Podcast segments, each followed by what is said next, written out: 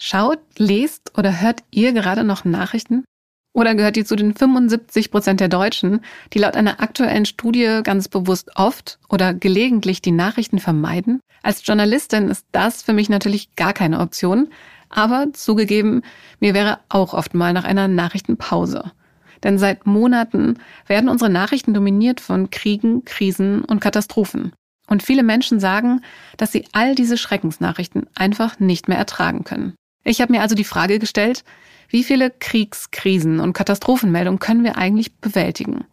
Und vor allem, wie können wir uns trotzdem informieren, ohne zu verzweifeln? Darum geht es in dieser Folge. Für Mythos oder Wahrheit habe ich mir passend zu dieser kalten Jahreszeit eine Frage ausgesucht.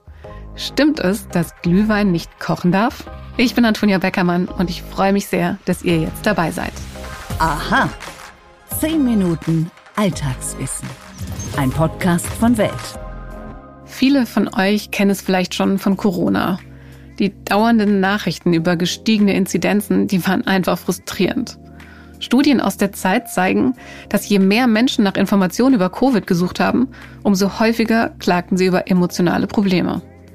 Der Sozialforscher Klaus Horenmann hat die Stimmungslage der Deutschen nach der Corona-Pandemie sogar mit einer posttraumatischen Belastungsstörung verglichen. Der Stress, den uns zu viele negative Schlagzeilen machen, der hat in der Forschung mittlerweile auch einen Namen. Headline Stress Disorder. Die Schlagzeilenstressstörung. Und auch das, was darauf häufig folgt, hat einen Namen. News Avoidance. Nachrichtenvermeidung. Im aktuellen Digital News Report des Reuters Instituts gaben 36 Prozent der Befragten weltweit an, dass sie oft oder gelegentlich ganz bewusst Nachrichten vermeiden. In Deutschland sind die Zahlen, wie eben schon erwähnt, noch höher. Natürlich treibt mich das als Journalistin um. Und deswegen habe ich mich mit Leonhard Reinecke verabredet. Er ist Professor für Medienwirkung und Medienpsychologie an der Universität Mainz. Mit ihm spreche ich darüber, was Medienkonsum für Auswirkungen auf uns haben kann und wie wir uns am besten schützen, ohne ganz abzuschalten. Hallo, Herr Professor Reinecke. Hallo, guten Tag. Herr Reinecke, schauen, hören oder sehen Sie aktuell noch Nachrichten? Jeden Tag und mit großer Begeisterung. Da sind Sie im Moment, ich will jetzt nicht sagen alleine, aber es gibt auch sehr viele, die das nicht mehr tun. Und das ist auch schon länger so. Insgesamt hat die Nachrichtenvermeidung, habe ich gelesen, seit 2017 in allen Altersgruppen zugenommen. Was ist der Grund dafür? Also erstmal würde ich das Ganze nicht zu alarmistisch sehen. Es ist schon sichtbar äh, als Trend, dass das Nachrichtenvermeidung zunimmt. Aber das heißt nicht, dass Menschen sich scharenweise vollständig äh, vom Nachrichtengeschehen entkoppeln. Wir sehen ganz unterschiedliche Formen und auch äh, praktisch Ausprägungen von, von Nachrichtenvermeidung. Das sind nicht immer komplette Vermeider, sondern ganz häufig äh, gibt es Tendenz zur Themenvermeidung, dass bestimmte Themen ausgespart werden eine generelle Reduzierung des Nachrichtenkonsums, dass bestimmte Formate vermieden werden oder dass einfach zum Beispiel Notifications am Smartphone abgestellt werden. Das heißt, insgesamt gibt es offensichtlich eine gewisse News-Zurückhaltung, aber das heißt nicht, dass äh, Menschen sich gar nicht mehr für Nachrichten interessieren. Und ich glaube, das zurückzuführen ist auf eine, auf eine Gemengelage, wo verschiedene Faktoren zusammenspielen. Ähm, ein Faktor ist sicherlich, dass einfach Nachrichten unangenehm geworden, dass wir uns in komplexen und schwierigen Zeiten bewegen. Nachrichten waren schon immer stark von Negativität dominiert, weil Negativität einfach ein zentraler Nachrichtenfaktor ist, signalisiert, dass Geschehnisse relevant sind und deswegen auch von Journalistinnen und Journalisten aufgegriffen werden. Aber man kann vielleicht sagen, dass die Einschläge in den letzten Jahren einfach näher an zu Hause gerückt sind. Wir also stark negative Themen gesehen haben, die die Menschen ganz persönlich belastet haben. Also praktisch die Pandemie, die uns alle persönlich mitgenommen hat, der Krieg in der Ukraine ganz, ganz nah bei uns, damit verknüpft, die Energiepreiskrise, also ganz viele negative ja, Erfahrungen, die ganz zentral mit dem Alltagsleben von Menschen verbunden gewesen sind und die vielleicht es weniger leicht gemacht haben, sich auf diese schwierigen Nachrichten einzulassen. Und dazu kommen dann noch verschiedene strukturelle Aspekte, also Negativität ist ein Punkt. Wir sehen aber auch generell eine stärkere Polarisierung in der Gesellschaft, also einfach eine, eine äh, ja, Zuspitzung von politischen Positionen, was dazu führt, dass es bei vielen Leuten ja ein verringertes Vertrauen in Institutionen und dementsprechend auch Medien gibt. Das kann zu Nachrichtenverdruss führen und generell dem Gefühl, dass man sich selber nicht mehr repräsentiert sieht im Spektrum dessen, was in den Nachrichten passiert. Und das kann auch die ja, Motivation, sich mit Nachrichten auseinandersetzen, verringern. Welche Auswirkungen hat denn diese News Avoidance, wie es ja heißt, auf unsere Gesellschaft insgesamt? Ich glaube, da muss man auch wieder differenzieren, je nach Art von News Avoidance und je nach Grund. Also ich glaube, dass letztendlich es erstmal gar nicht so schlimm ist, wenn Menschen bestimmte Themen aussparen oder sagen wir mal ihre Aufmerksamkeit für bestimmte Themen reduziert. Vielleicht auch ein durchaus psychologisch nachvollziehbarer und ähm, Schutzmechanismus, dass man, wenn man merkt, dass man negativ und emotional auf bestimmte Themen reagiert, die vielleicht einfach nicht komplett ausblendet oder vollständig ignoriert, aber sich einfach weniger damit auseinandersetzt. Sei es jetzt die Pandemie, der Ukraine-Krieg, der Klimawandel, äh, solange das dazu führt, dass, dass Menschen sich komplett aus der öffentlichen Diskussion ausklammern, äh, nicht dazu führt, dass sie sich komplett ja, ablösen von Informationen, sondern einfach nur sich, sich reduziert auseinandersetzen, ist das, glaube ich, erstmal gar nicht so, so problematisch. Schwierig wird News Avoidance da, wo sie wirklich umschlägt in äh, Medienverdrossenheit, in Politik und Institutionenverdrossenheit, wo also das Ganze auch einhergeht mit einem Rückzug eigentlich aus dem gesellschaftlichen Leben, aus gesellschaftlichen Diskurs, aus ja, der Öffentlichkeit letztendlich.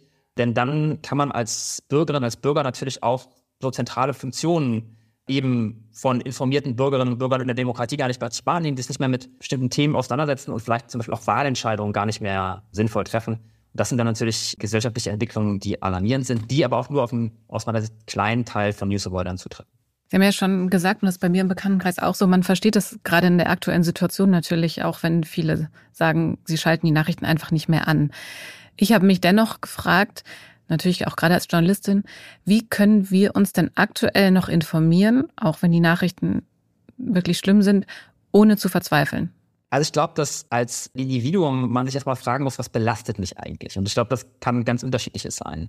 Wenn es wirklich an bestimmten Themen liegt, dann ist das ein Indikator dafür, dass diese Themen mir nahe gehen, dass die eine persönliche Relevanz für mich haben. Und das ist ja erstmal nichts Schlechtes, sondern ein wichtiger Hinweis dafür, dass ich vielleicht besonders sensibel für diese Themen bin und dementsprechend Informationen zu diesen Themen anders verarbeiten muss als bei anderen Themen. Dass ich vielleicht überlegen muss, wie kann ich die äh, im Freundeskreis besser verarbeiten, kann ich da mit anderen Menschen drüber reden, was ängstigt mich eigentlich an dem Thema, fühle ich mich hilflos, dann wäre es sinnvoll, sich vielleicht äh, mit Informationen zu beschäftigen, die so die eigene Hilflosigkeit ein Stück weit auflösen, also mit Lösungsansätzen. Es ist einfach mein empathisches Mitfühlen, zum Beispiel mit Kriegsopfern in Israel oder in der Ukraine. Dann ist es ja eigentlich ein ganz menschlicher Zug, den ich auch wertschätzen kann an mir und wo es vielleicht hilft, wie gesagt, mit anderen Menschen auseinanderzusetzen, eben darüber zu reden. Es können natürlich auch andere Dinge sein, die mit Negativität gar nichts zu tun haben. Dadurch, dass wir News ja immer häufiger über Smart zum Beispiel nutzen und wir ständig so einem ja, so einem Staccato von ähm, Nachrichten, von Notifications, von Benachrichtigungen ähm, ausgesetzt sind, kann es häufig bei Menschen auch äh, zu sowas wie digitalen Stress kommen, dass also einfach die schiere Menge und, und Frequenz von Nachrichten bei mir ein schlechtes Gefühl auslöst.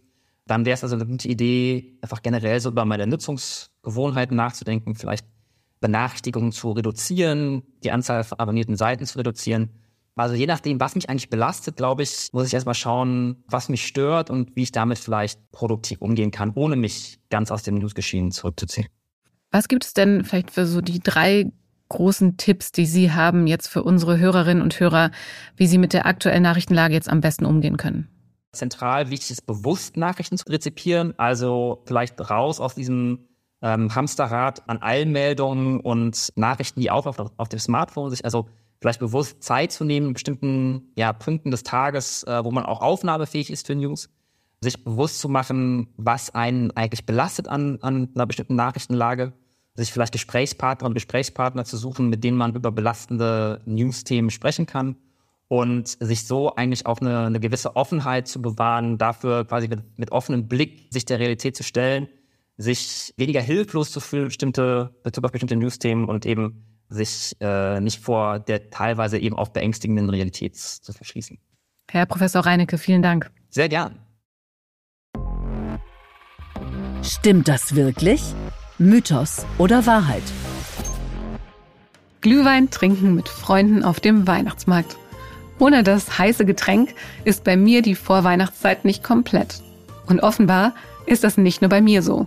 Denn Glühwein ist eins der beliebtesten Heißgetränke der Deutschen, direkt nach heißer Schokolade, Tee und Kaffee. Zeit also herauszufinden, ob es stimmt, dass Glühwein nicht kochen darf. Und falls ja, dann warum?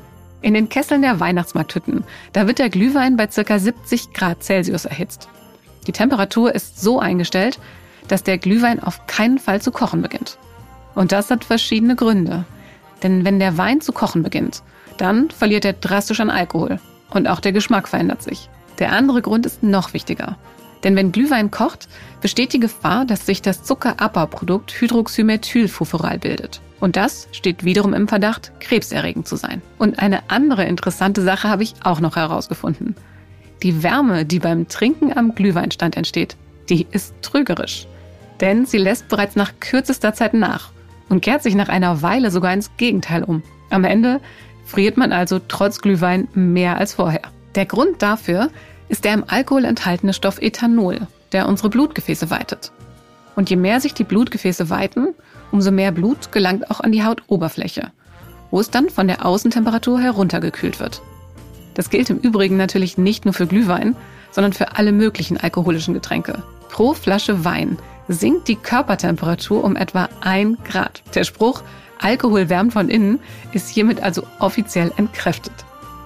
Und wo wir gerade schon bei Nebenwirkungen sind, die Süße im Glühwein, die ihn für mich und vielleicht auch nicht nur für mich so lecker macht, die täuscht. Denn der Durchschnittsgehalt von Alkohol, der liegt zwischen 9 und 10 Prozent. Und die Erfahrung habt ihr vielleicht auch schon gemacht. Vor allem günstige, fertig gemischte Glühweine, die können durch ihren hohen Zuckergehalt schnell in den Kopf steigen. Deswegen ein Tipp, ihr erkennt frischen Glühwein an seiner Farbe. Intensives Rot bedeutet, er ist frisch. Köchelt er schon länger im Kessel, dann färbt er sich durch Oxidationsprozesse braun. Nebenwirkungen hin oder her gegen ein tiefrotes 70 Grad warmes Gläschen Glühwein in einer warmen Umgebung oder mit einer dicken Jacke eingemummelt ist nichts einzuwenden. Auf jeden Fall macht es Weihnachtsstimmung. Vielleicht macht es auch lustiger, wärmen kann es uns allerdings nicht. Ich freue mich auf jeden Fall auf meine nächste heiße Tasse. Und wenn ihr euch weiter auf die Weihnachtszeit einstimmen wollt, dann verlinke ich euch in den Show Notes die Folge meiner Kollegin Sonja Gillert, in der sie über das Weihnachtsgewürz Zimt und seine Wirkung aufklärt. Die Zeit ist um und ich freue mich sehr, dass ihr zugehört habt. Meine Kollegin Imke Rabiger hat an dieser Folge mitgearbeitet. Zum Schluss möchte ich von euch noch wirklich gerne wissen, ob ihr in der aktuellen Nachrichtenlage noch Nachrichten schaut, hört oder liest. Und deswegen habe ich eine Umfrage angelegt. Ihr findet sie bei Spotify in den Show Notes. Ich würde mich wirklich freuen, wenn ihr mitmacht. Freuen würde ich mich natürlich auch, wenn ihr unseren Podcast abonniert und bei Apple oder Spotify bewertet. Bei Fragen oder Anregungen, da erreicht ihr uns immer unter wissen.welt.de. Mein Name ist Antonia Beckermann und ich hoffe, wir hören uns hier bald wieder.